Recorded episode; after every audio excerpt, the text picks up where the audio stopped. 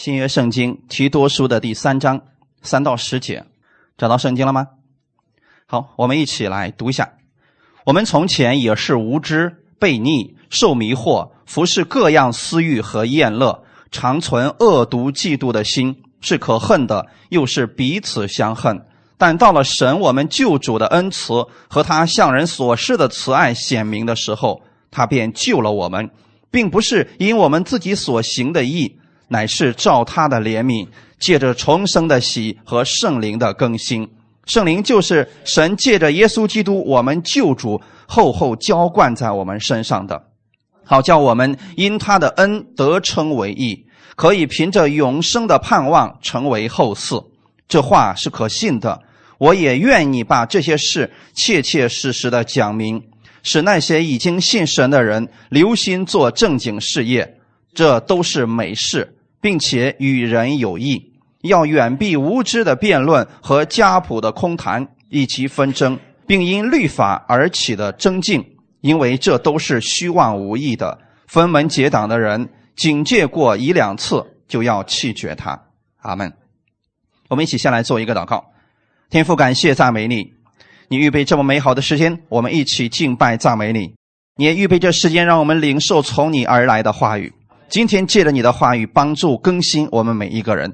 让我们的心思跟着你的话语而更新改变，也让我们的生活当中能经历神你话语的大能。这个时间完全交给圣灵，你帮助我们每一个来寻求你的人。奉主耶稣的名祷告，阿门。今天我们分享心意更新而变化第三讲。刚才我们读的经文里边提到了一件事情，在提多书的第三章第三节说：“我们从前。”那从前的我们跟现在的我们是一样的吗？不管你的行为是不是和以前一样，你的生命已经不一样了。你现在需要更新的不是你的生命，而是你里边的想法。就像上次我们分享到，你的灵，那就是圣灵，在你接受耶稣的那一刻，你里边就已经有了圣灵，而这个圣灵不需要更新，需要更新的部分是你的魂。也就是你的心思意念，很多人信了耶稣了，但不代表他心思意念跟随着神的话语而更新，可能他依然是按照以前的方式在生活。我们从前是无知、悖逆、受迷惑、服侍各样私欲和厌乐，那不信主的人是不是这个样子生活的？为了自己而生活，常存恶毒、嫉妒的心，是可恨的，又是彼此相恨。啊，世人的样子是这个样子的，他自己呢不愿意别人过得好。当他看到别人比他好的时候，他是恨别人、嫉妒别人。那可能我们没有信主之前，我们的生命都是这个样子。可是那是以前的你们，现在已经不一样了。弟兄姊妹，知道因着耶稣的改变，你的生命已经跟他一样了吗？所以我们分享第一点。因着神的救赎，你已经与过去的旧人隔绝。你不要思想过去的样式。当一个人不认识耶稣的时候，他可以说是无知、悖逆、受迷惑、服侍各样私欲，这些都是不信的人所结的果子。我们一直在强调，一个人现在的生活状态是跟他所信的是有关系的。你要想改变你现在的生活，最重要的部分是要改变你的信。你相信正确了，生活自然就正确了。所以这里提到的，实际上是一个人不认识主耶稣的时候，他的样子其实就是这样：无知、悖逆、受迷惑。所以，如果你的家人、你的亲戚、你的朋友还没有信耶稣，他们是这个样子，正常不正常？太正常了。你不是恨他们，你要怜悯他们，为他们祷告。哈利路亚！因为你的生命跟他们已经不一样了。不管他们怎么对待你，就算他现在毁谤你、定罪你，甚至污蔑你，你仍然要为他祷告。阿门。圣经当中有一段经文，很多人不理解，说：“耶稣说我来了不是让地上太平，我来了就是要让地上动刀兵。婆婆跟女儿，女儿跟婆婆，啊，父亲跟儿子，儿子跟父亲，他们都不和睦了。那这里指的到底是什么呢？”其实是耶稣带下来了生命。原来这个家里边的人都在死亡之下，你死我死，大家一块死。我恨你，你恨我，大家一块彼此相恨。现在耶稣来了，拯救了家里边其中一个人，有一个人得着了生命，而其他的还没有得着生命。你觉得他里边能没有征战吗？有。以前他们征战，他不觉得是什么。可是现在呢？当这个人信了耶稣了，他们所有征战的焦点都放在耶稣身上去了。其实这是魔鬼的工作。那这种情况之下，是耶稣来了，引起来了争论，引起来了纷争，引起来的吵架吗？不是的，他们以前就有，只是他们没有意识到这是他们的问题。因为大家都在死亡线上，所以说没什么可说的。突然有一个人有了生命，所以其他不信的人都开始攻击他，就是因为你信耶稣，所以你看我们现在家里边乱成什么样子了。你看你信那个耶稣，他也没有帮助你，你到什么？弟兄姊妹，不管他们怎么说你，你应该相信，因着你信了耶稣，你已经跟过去的那个样子的你已经完全不一样了。你在基督的爱里边活着。你里边拥有了耶稣的生命，阿门，弟兄姊妹，无知、悖逆、受迷惑是不信之人里边因为存在着私欲，所以所结出来的果子，那是因为罪在人的心里边，而人自己又没有办法脱离这些，只能在最终打转。现在是什么情况呢？现在是耶稣拯救了你，把你从罪恶当中已经救出来了。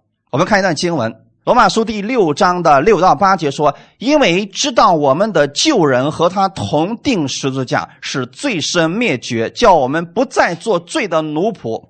因为已死的人是脱离了罪。我们若是与基督同死，就信必与他同活。”这里其实已经告诉你，现在呢，你是一个什么样的状态。我们知道我们的旧人和他同定十字架，是罪身灭绝，就证明过去的你的那个生命有没有死掉？已经死了，使罪身灭绝，叫我们不再做罪的奴仆。以前不信主的人，我们就是罪的奴仆，我们还没有办法挣脱他。现在，耶稣把你救出来了，你原来的旧人已经在罪恶当中死了。不要想着过去那个救我那个老我还没有死透，已经死掉了。这里说的是不是非常清楚啊？因为已死的人是不是说过去的你？所以刚才我们再回顾一下，我们从前是无知、悖逆、受迷惑、服侍各样的私欲和厌乐。现在你要怎么想？那个已经死掉了，那个人已经死了。现在活着的是一个新人。我不是罪的奴仆，我是义的奴仆。你们知道为什么这里要用“奴仆”这个词来形容吗？使徒保罗常常形容自己是义的奴仆。为什么说奴仆呢？奴仆的意思是你没有办法决定你的生命，因为你的生命是在你主人手里边。过去我们在罪的奴仆之下，我们的主人是罪，所以你没有办法逃脱不犯罪。现在耶稣把你从罪恶当中救出来，你过去的那个。老我已经死了，现在你是义的奴仆。那同样的，你也没有办法挣脱义。你的主人是耶稣，他是义的。哈利路亚！不管你的行为现在有没有改好，你至少要知道你的生命是义的，你是义人。已死的人是脱离了罪。圣经当中说的非常的清楚，罪的公价就是死。那你的救我死了没有呢？已经死掉了，所以你要相信的是，那个救我已经死掉了，现在是一个异人。我是活在基督里的。我们若是与基督同死，你有没有跟基督一起死了呢？你的那个旧人已经与基督同死了，就信必与他同活。在这里没有说了，你活出好行为了，你才算是与基督同活，不是？相信，你相信。你与基督同活，今天跟你同行的不是那个在肉身当中的耶稣，而是复活的耶稣。复活的耶稣住在你的心里边的时候，无论你往哪里去，他都可以与你同在，并且你要相信复活的耶稣的能力更大。哈利路亚！这是现在你的样式，所以你要。更新你的想法，更新你的心思意念。你要相信的是，现在基督住在我的心里边，我在基督里边，我是新人，我是义的奴仆。这就是我的样式。只有你反复这样去想自己的时候，你才能活出艺人的样式来。阿门。如果你总是想我怎么样去犯罪，你放心，这个人一定会犯罪的。你的焦点不应该是在罪上，你的焦点应该是在义上。这是我们的新生命，不要去着急怎么样活出新生活。你只要把这个新生命的样式牢牢的记在你的心里边，新的生活自然就带出来了。在以弗所书第四章二十一到二十四节，这里告诉我们：如果你们听过他的道，领了他的教，学了他的真理，就要脱去你们从前行为上的旧人。这旧人是因私欲的迷惑渐渐变坏的，又要将你们的心智改换一新，并且穿上新人。这新人是照着神的形象造的，有真理的仁义和圣洁。好。其实，在这里也是要告诉你们，要更新你们的心思意念，要心意更新而变化。不管你现在有没有结出义的果子，你现在首先要相信的是，你是这样的一个人。如果你们听过他的道，就证明今天有人把福音传给你了，你领了他的教，是指你相信了耶稣，学了他的真理，是你愿意改变。当你有这个心智的时候，剩下的你就不用担心了。只要你不断的去重复上面的部分，你就会脱去你从前行为上的旧人。那我们过去的时候，我们所领受的教导就是，你要脱去你过去救人的行为。如果你不脱去，那就是你救人还没死透。其实这种方式是告诉你，你不一定是艺人，你可能是罪人。但今天我告诉你的是，你是艺人，无论你的行为现在如何，你都是艺人。就像你家孩子刚出生一样，无论他是拉尿哭，他还是你儿子，对不对？你不能因为他这个大半夜的把你吵醒，你说从此以后我不再认你了。他的行为好不好呢？真的不怎么好。他是想哭就哭，想闹就闹，想吃就吃，想睡就睡，完全没有规律啊。可是你不会因为他是这样的一个生命，你就说，那你行为如此糟糕，你不再是我的儿子了？不是的，不管你的行为如何，当你跟我的生命连接在一起的时候，你就是我的儿子。我不在乎你的行为如何，但是你在我的家里边，我可以影响你，你的行为会因着我的影响而发生改变。那你能不能影响别人家的孩子呢？你无法影响的，因为他的孩子是抱在人家母亲的怀里边，你在家里边是影响不了人家这个儿子的样子的。你们是不是在耶稣基督里边？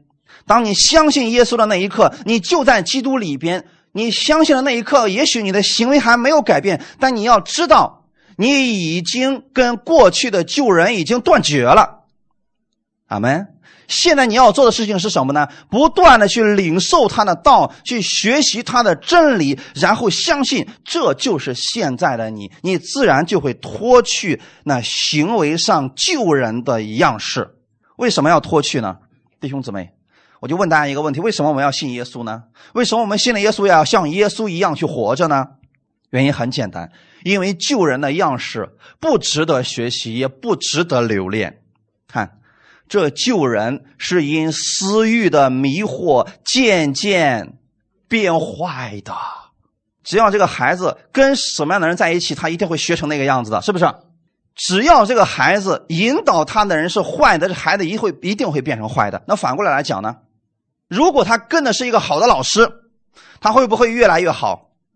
没错，这就是我们所说的。你现在不要太注重你。旧的那个样式，这个旧人的样式是不断的被耶稣要更新掉的。你看孩子的晚上不断的拉屎、尿尿、呃尿床这些事，是不是越来越少、越来越少的？他不是突然有一天就说昨天晚上还是一个晚上尿十次呢，突然第二天不尿了，有没有这样的孩子？没有，他是次数越来越少、越来越少、越来越少，最后哎。他的这个意识越来越强大的时候，他那些行为就越来越少了。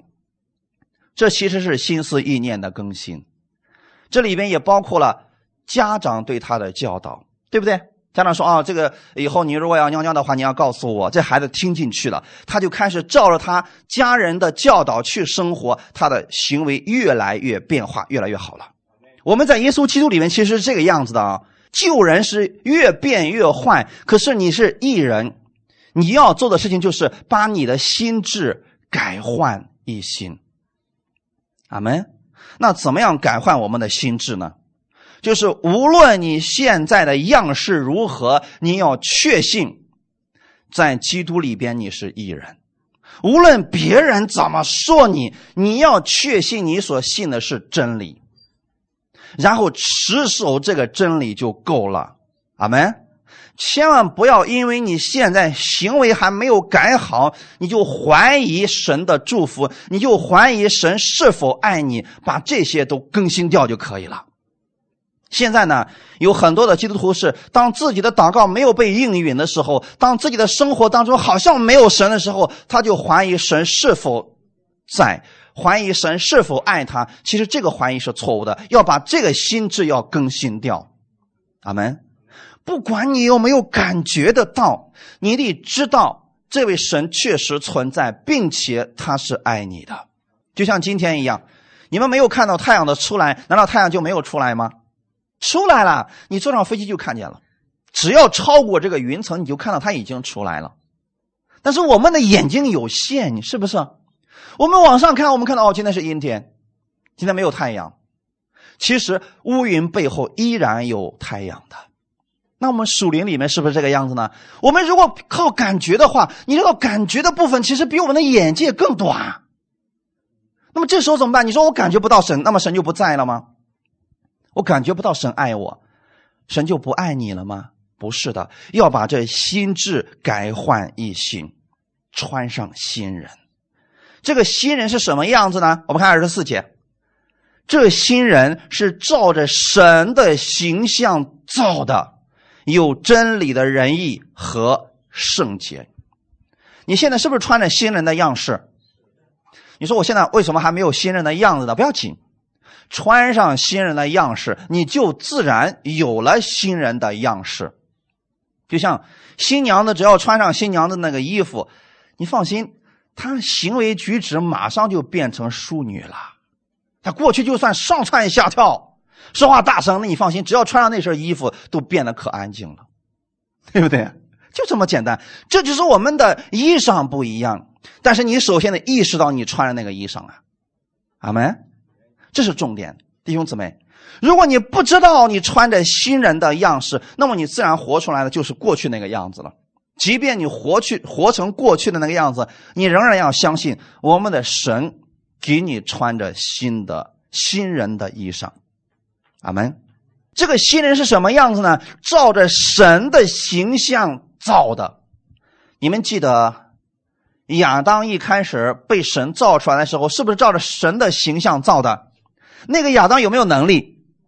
有能力，天地万物都归他来管理的。所以你要知道啊，每一个相信耶稣的人，你们里边都藏着巨大的能量。这个世人称之为潜力，但是我们在这里边称之为是神的智慧能力都在你的里边储存着呢。那么你现在怎么做的呢？要把它释放出来。哈利路亚。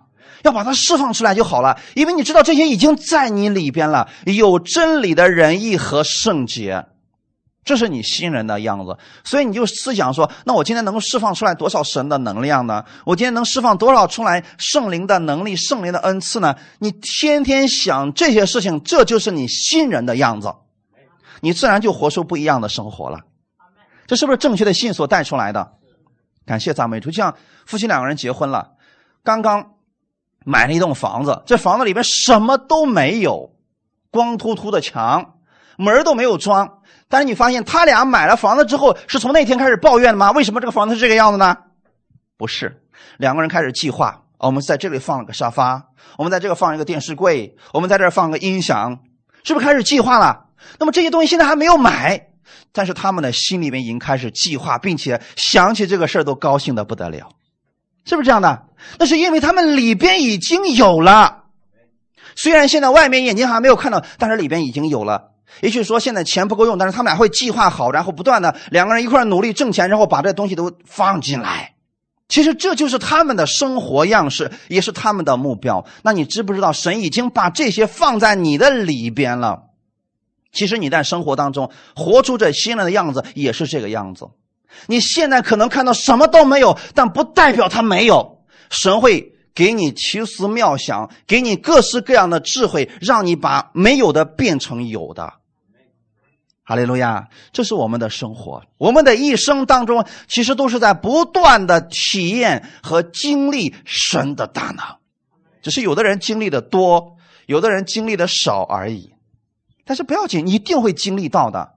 就怕你说没有，没有神，神不爱我，我将来死了能进天国就好了。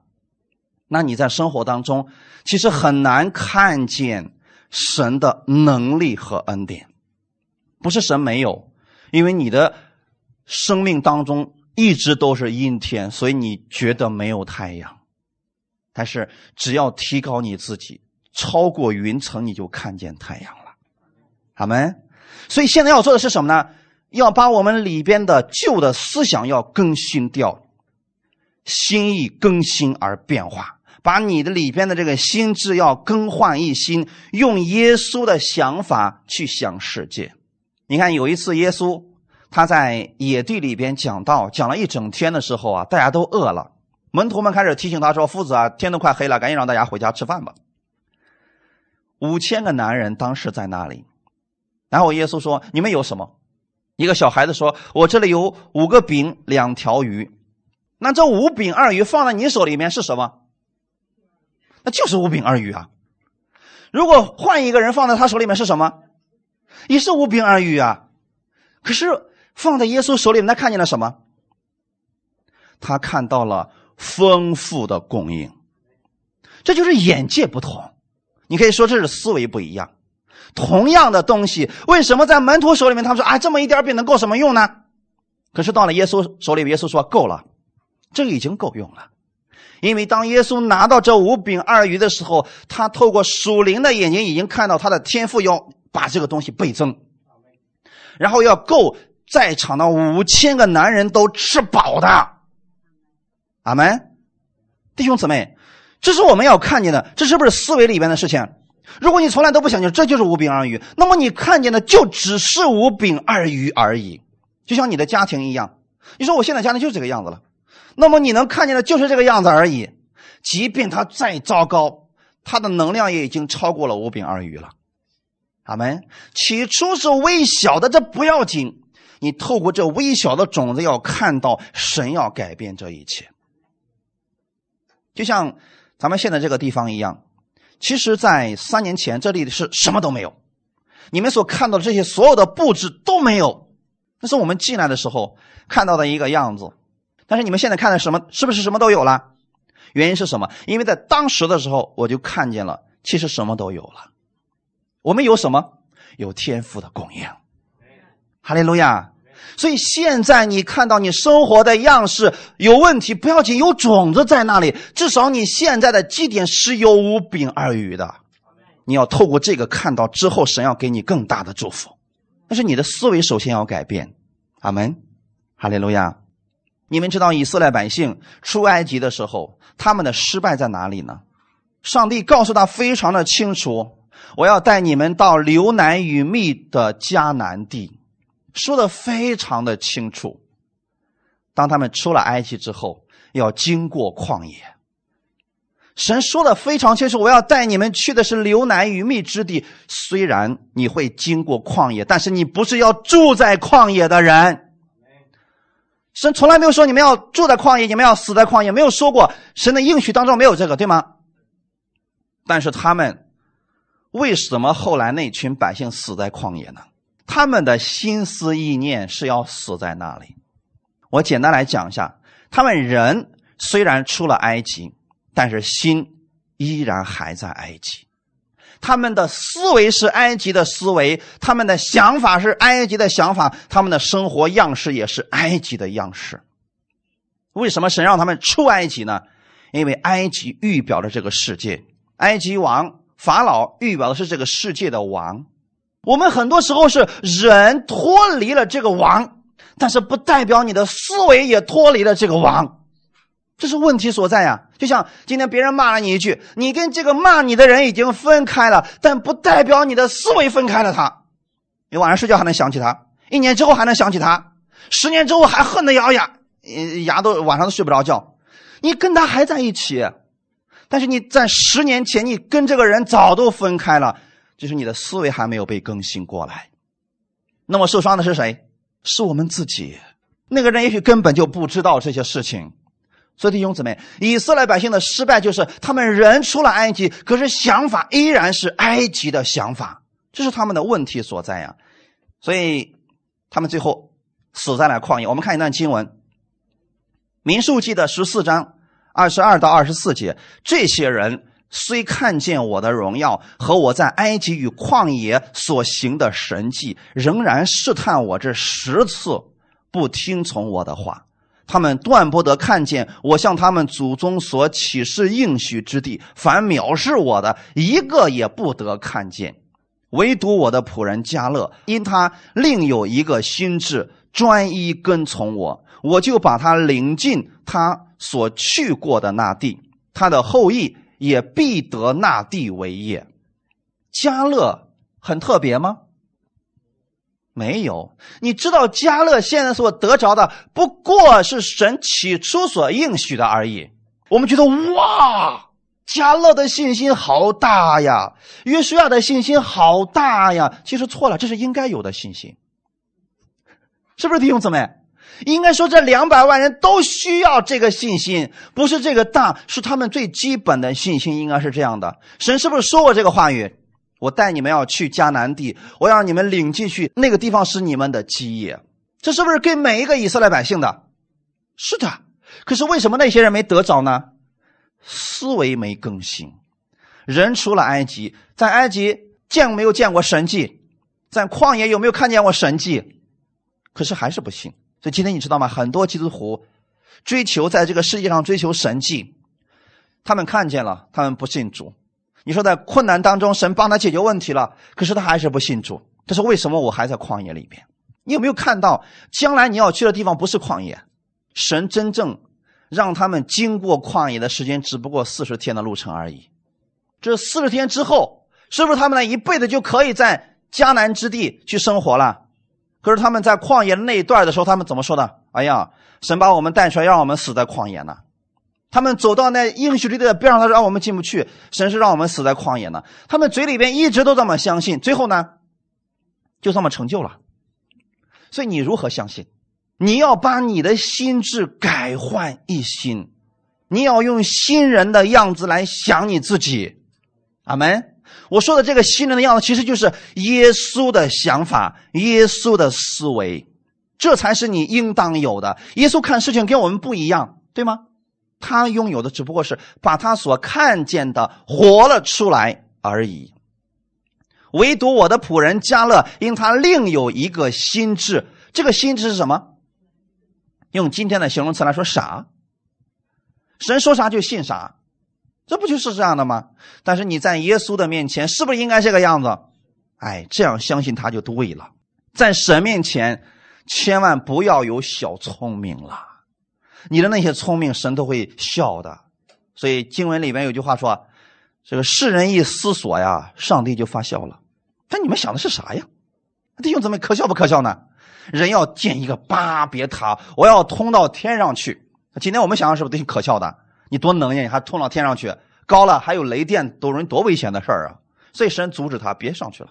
你上不去，你光你人造这个东西你上天呀，不可能的。那些人虽然看见过神的荣耀和在埃及在旷野所行的神迹，仍然试探神十次。你知道这些人为什么试探神吗？其实是因为他们一直拥有的就是埃及的思维。你看今天这个诗人怎么说的呢？主啊，你给我成就这个事我就相信你是神。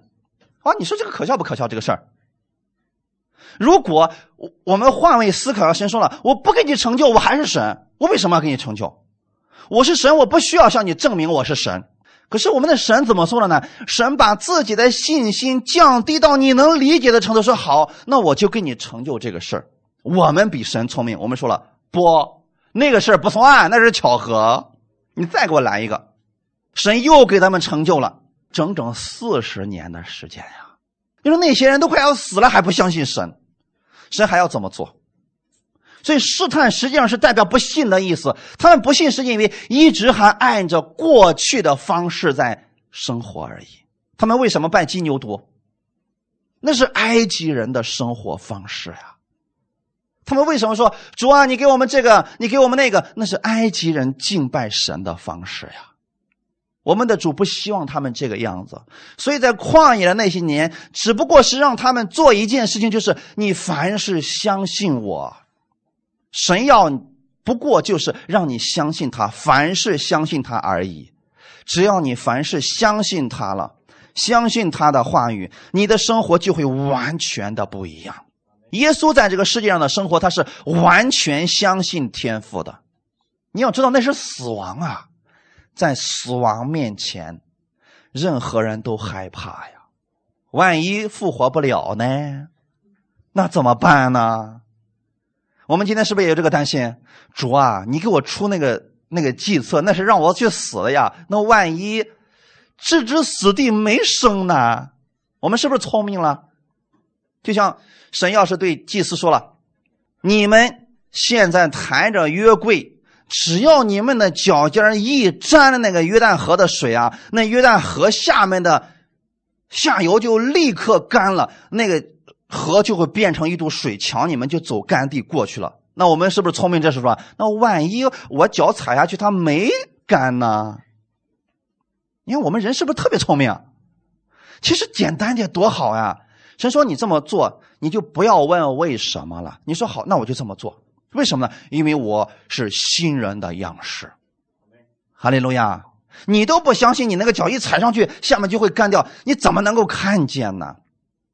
所以重点就是先更新我们的心思意念，哈利路亚！加勒唯一的好处就是什么呢？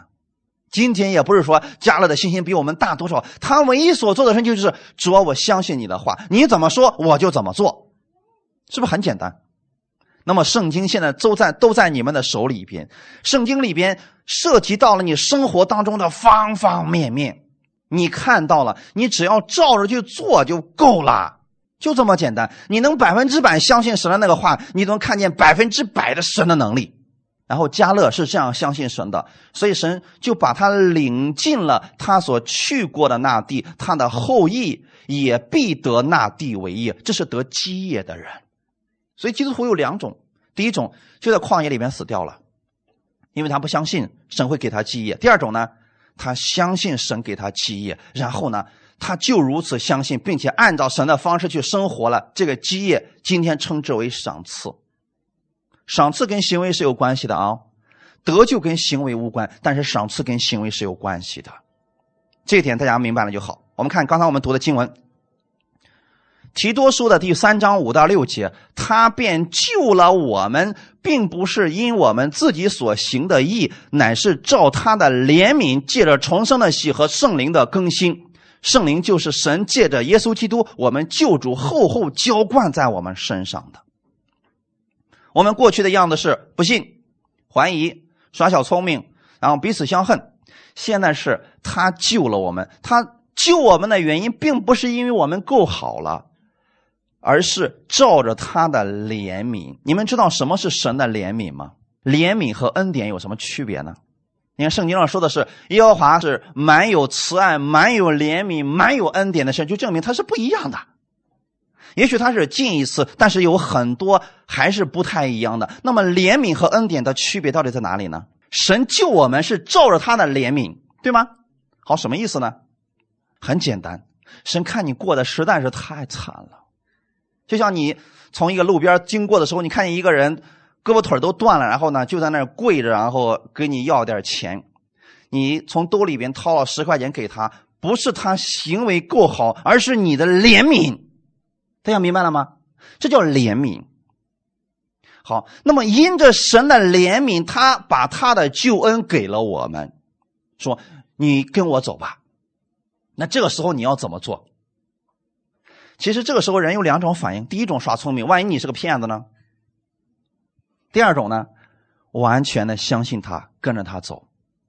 耶稣是这样来怜悯我们，他是看到我们实在过得太惨了，所以耶稣说：“你要得医治吗？你要痊愈吗？”其实是因为神的怜悯。可是这个时候我们如果说不要，你放心，这个恩典你就看不见了。如果你是主啊，我愿意相信你给我说的话语。OK，在这个怜悯之后，当神把他的给你的时候，这就是恩典了。他做这些的时候是因着怜悯的心，当他把这个东西真的给你的时候，那对你来说是恩典，是白白所得的。哈利路亚！所以是照着他的怜悯，可不是你的义，不是你的好行为，也借着重生的喜，在这里指的是圣灵，圣灵住在你的心里边，也同时告诉你：是的，这就是我的样子，这就是我想要的生活。所以你们中间会有一些人说了。为什么我听你讲的时候，我说对啊，就是这个样子的，好像一点就通了。那是因为你一直都向往这个，那么现在圣灵是给你了，阿门。圣灵和我们的心同证，我们是神的儿女，哈利路亚！感谢赞美主啊！重生的喜事，圣灵住在你心里边了，然后你再去听神的话的时候，你能听懂了，并且愿意相信了。如果你怀疑的时候呢？你可以向神祷告，你说我还是有担心，怎么办呢？好，圣灵这个时候会更新你的心思意念，会让你想起神的话语，甚至会给你神迹。目的只有一个，让你完全相信神的话语。我们的更新是这样一步一步的、不断的被更新，一直更新到我们生命的结束。阿门。所以弟兄姊妹，圣灵的更新，我们魂的部分的更新，绝对不是一两天的事情，是每一天都需要更新的。那不是说我今天给你们讲到，我就不需要更新了，我也需要。今天我们看到这段经文，那现在神给我的领悟是这个，可能到下次我再讲这段经文的时候，神给我的领受是另外一个，那是要针对我们当下的需要，这就是神话语的大能了。哈利路亚！他在什么时候对你来说都是新的，都是能够帮得到你的。所以圣灵对你的更新，不是让你去思想你过去不信的时候的想法，而是让你想起基督的话语。所以我还是给大家一个建议：一定要读圣经啊，要不然圣灵想更新你，你也明白不了啊，里边都没有这个种子，怎么更新呢？分享第二点，单单跟随基督。我们来读一段经文，《约翰福音》第六章六十六节到六十九节。从此，他门徒中多有退去的，不再和他同行。耶稣就对那十二个门徒说：“你们也要去吗？”西门彼得回答说：“主啊，你有永生之道，我们还归从谁呢？我们已经信了，又知道你是神的圣者。”阿门。当耶稣。给他们行神迹的时候，这群百姓们是欢呼雀跃，要跟着耶稣，要立他为王，目的想吃点好的。突然，耶稣说了：“我就是从天上降下来生命的粮，你们要吃我的肉，喝我的血。”哎，那些人说了：“不行，不行，不行，这家伙是异端，不能听了。”哎，我都要离开他。很多门徒就离开了耶稣。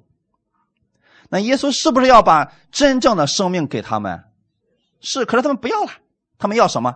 他们就想说：“哎呀，行了，别给我讲那么多的，你就给我讲怎么医治我，你就给我讲怎么让我得到的好处。我不要你说那个你的肉、你的血，不要你的血。”耶稣的意思是什么？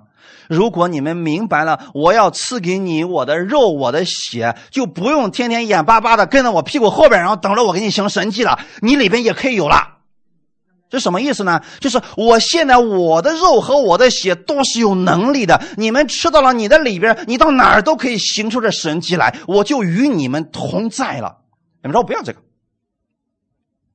是不是挺可惜的？门徒们当中接受不了这个，他们要去寻求那个更浅的道。你知道现在在这个世界上有多少人目前为止还在寻找吗？听他们说讲一点的不正确，然后我要去寻找别的。突然有个人说：“我发现了一个坑。”好的，OK，你去吧。你还在寻找什么呢？你看现在耶稣对十二个门徒怎么说的？你们也要去吗？其实，在原文当中，耶稣是这么一个意思啊，就说你们也去吧。他不是苦苦哀求说：“哦，十二个门徒们呢？你看那些人都走了，你们可千万别走，你们也要去吗？”不是的，耶稣意思你们也去吧。可是这个时候，西门彼得怎么回答？你看每次啊，到重点的关键时刻，彼得总能一语惊人啊。彼得说：“主啊，你有永生之道，我们还归从谁呢？”正确不正确？太正确了。弟兄姊妹，今天你们所听的道是不是正确的？是不是关于耶稣的道？那你们还找什么呢？你说我要找耶稣，好，你换一个地方。是每一个牧师有不同的恩赐、不同的职分，你是会听到不同的样式在讲道。可是还是不是耶稣？是，那你换了有什么用呢？很简单，我们干嘛非得在旷野边溜达来溜达去？最后说，哎呀，还是死了得了吧，反正在这呃没有供应。不，不是的，你找转错地方了。如果你在迦南地里边转悠，任何时候都是丰盛之地。阿门。今天你们已经找着耶稣了，已经找着了耶稣的生命之道了，就别再到处寻找人了。阿门。不管你们听谁的讲道，你是透过他的讲道，让你更多的明白耶稣而已。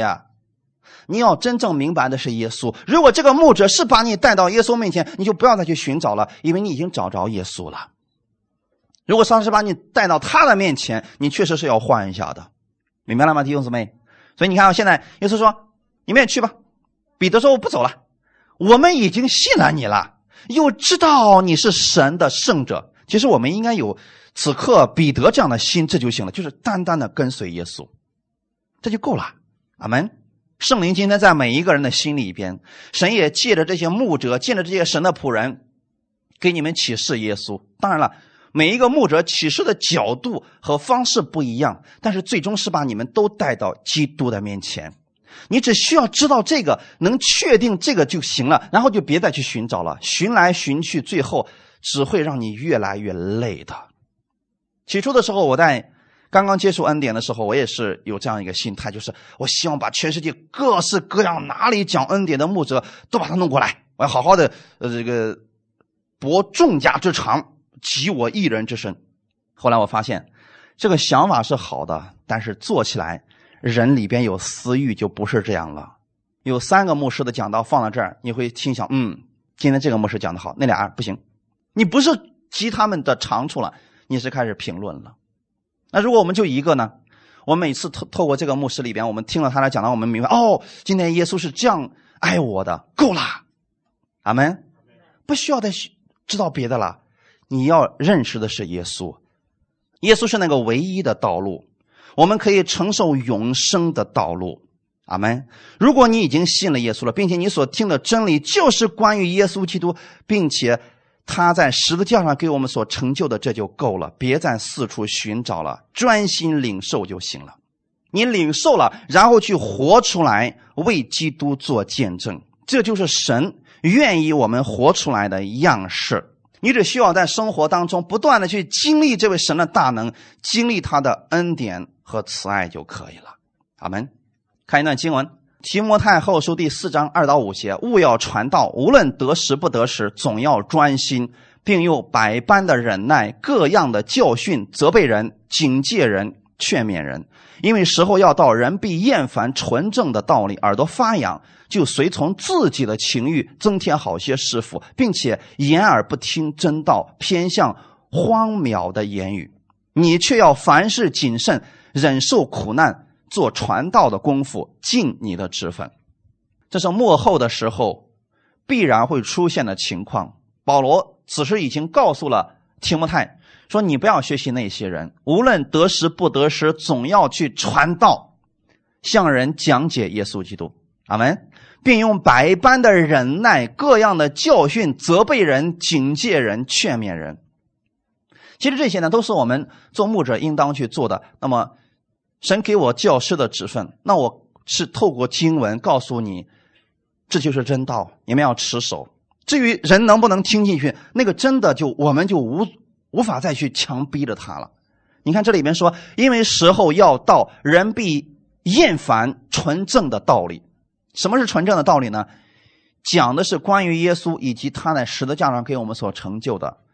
耶稣给我们做了什么？让你的焦点总是在耶稣身上，这是不是就是纯正的道理了？可是现在人不喜欢听这些了。为什么人的耳朵耳朵会发痒呢？他会说：“哎呀，你每次都讲这些，啊，你每次都讲是关于耶稣的，我们想听点别的。你能不能给我讲一下？你看那些别的牧师，人家一按手，哗，下面倒一大堆。人家牧师哗一挥手，下面哗哗的笑了一天都停不下来。我们给我们弄的那个呗。对不起，这里没有，这个真没有，这里只有耶稣基督。你要想看见那些，你可以去领受，然后在你生活当中去经历它，也许比那个更好。”但是在这儿，像我那样去给你做，对不起，这里真没有那个供应。人们耳朵发痒，就随从自己的情欲增添好些师傅。为什么我强调大家说不要去找那么多的牧师都要去听，没有用的？为什么当人去找某一个牧师的时候，去随从自己的喜好？我过去也听过很多恩典牧者的讲道，其实是我是我需要什么我听什么，那叫挑食的呀，明白了吗？可是你们来这里不一样，你们来这是。每一天，每一次，我都会按时分粮给大家。我的供应就像我们平时当中所吃的饭一样。可能你觉得说：“哎呀，怎么每一次又吃这一样呢？”你们有没有发现，你们生活当中吃的菜就那么几样？白菜、土豆啦，什么现在呢？西葫芦什么，就那么些东西。如果你说我每天就要吃点新鲜的，今天吃鸭脖子，明天吃狗脖子，让我一年都不重样，那身体会出问题的。你是可以做到那个，但你身体受不了啊。真正能够供应你身体，让你身体健康的，还是这五谷杂粮，对不对？很简单的呀。可是我们的属灵的供应是不是也是这样的呢？完全是这样的呀。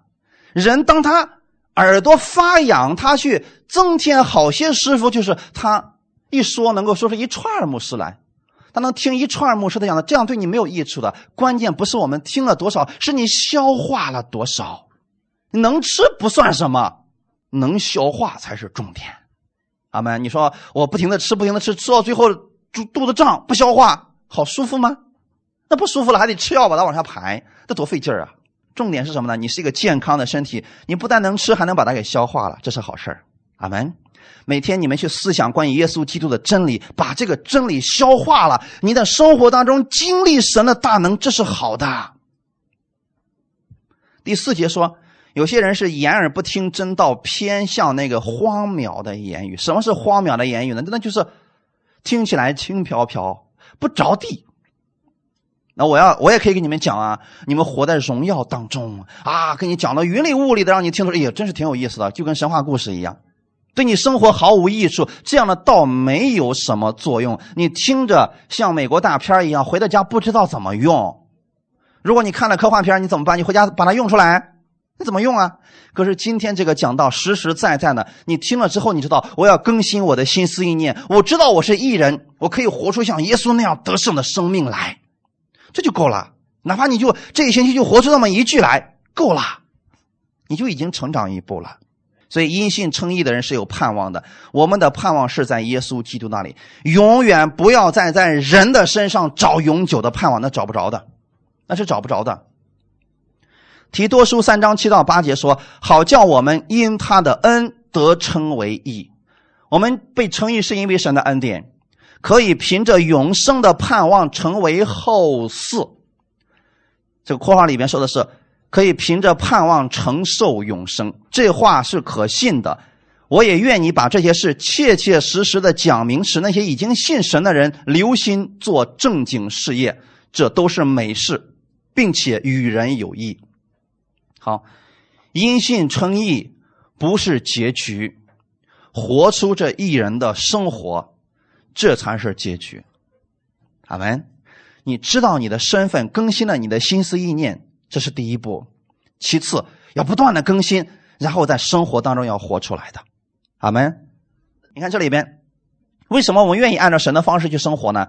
可以凭着永生的盼望成为后嗣。你们知道什么是后嗣吗？其实呢，保罗在写这些的时候，他是根据当时罗马的情况。罗马的情况是，孩子一出生没有继承权，除非到后期他长大了，行了成人礼之后，他才有资格继承他父亲的产业。在他之前，比如说十八岁，在他十八岁之前，他一直是在。管家的手下生活着，管家就不断的教导他怎么样去生活，怎么样去继承产业，怎么样去管理这个家。但是他学这些的时候，不代表他知道自己已经有资格了，除非行了那个成人礼，他才有资格去继承他父亲的产业。但他如果说他父亲不给他这个产业，他怎么办？他就没有了，没有这个资格了。现在是什么意思呢？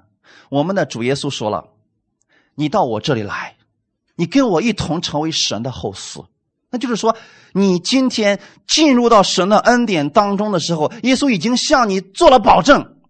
你现在已经行了成人礼了，你已经归给我了，所以你已经有资格去继承你的产业了。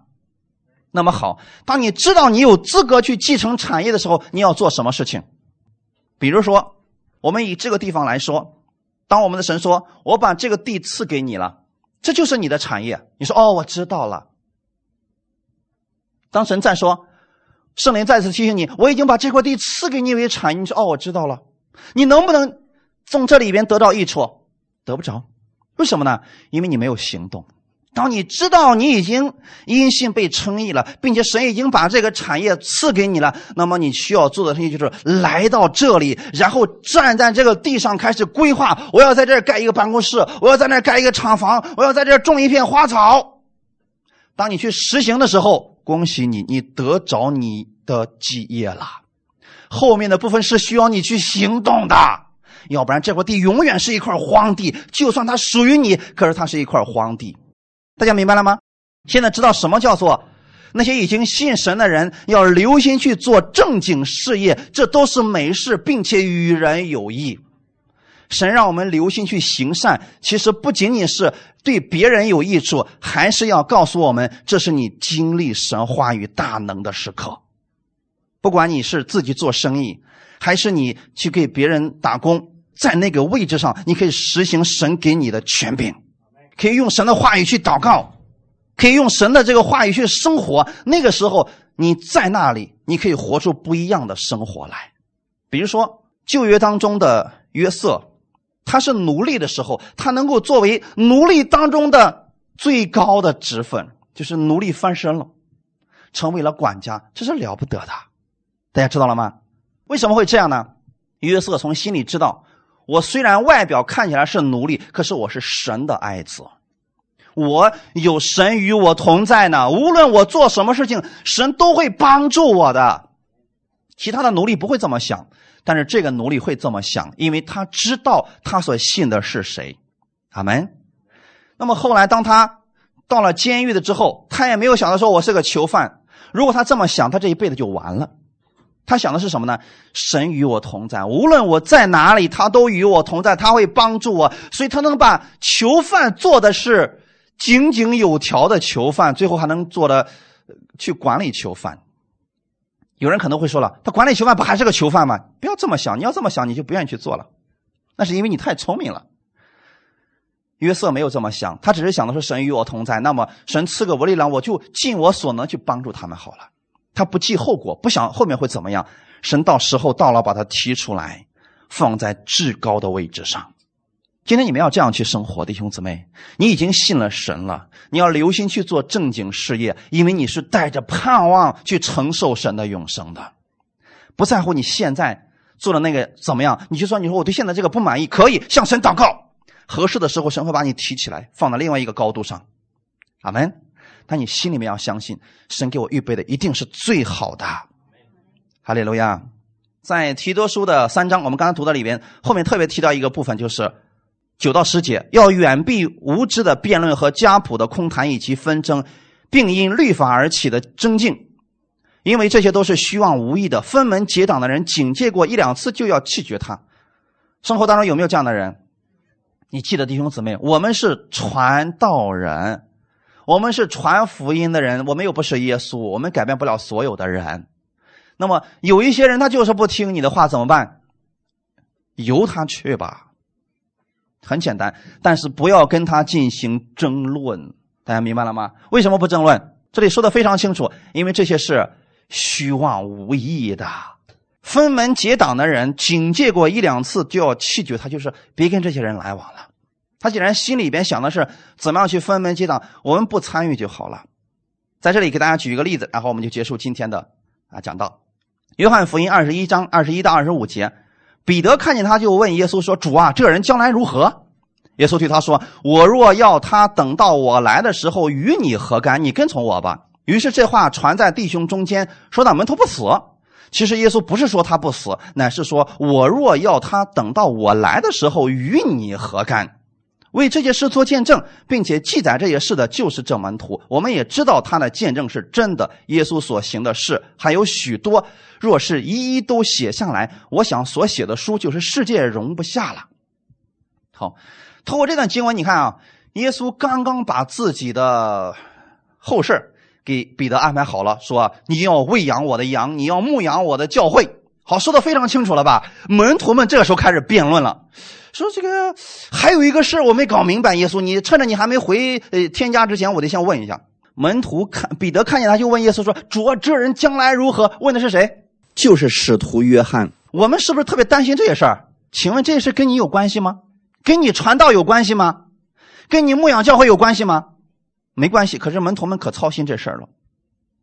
耶稣给他说的非常清楚：“我若要他等到我来的时候与你何干？”你跟从我吧，说的清楚不清楚啊？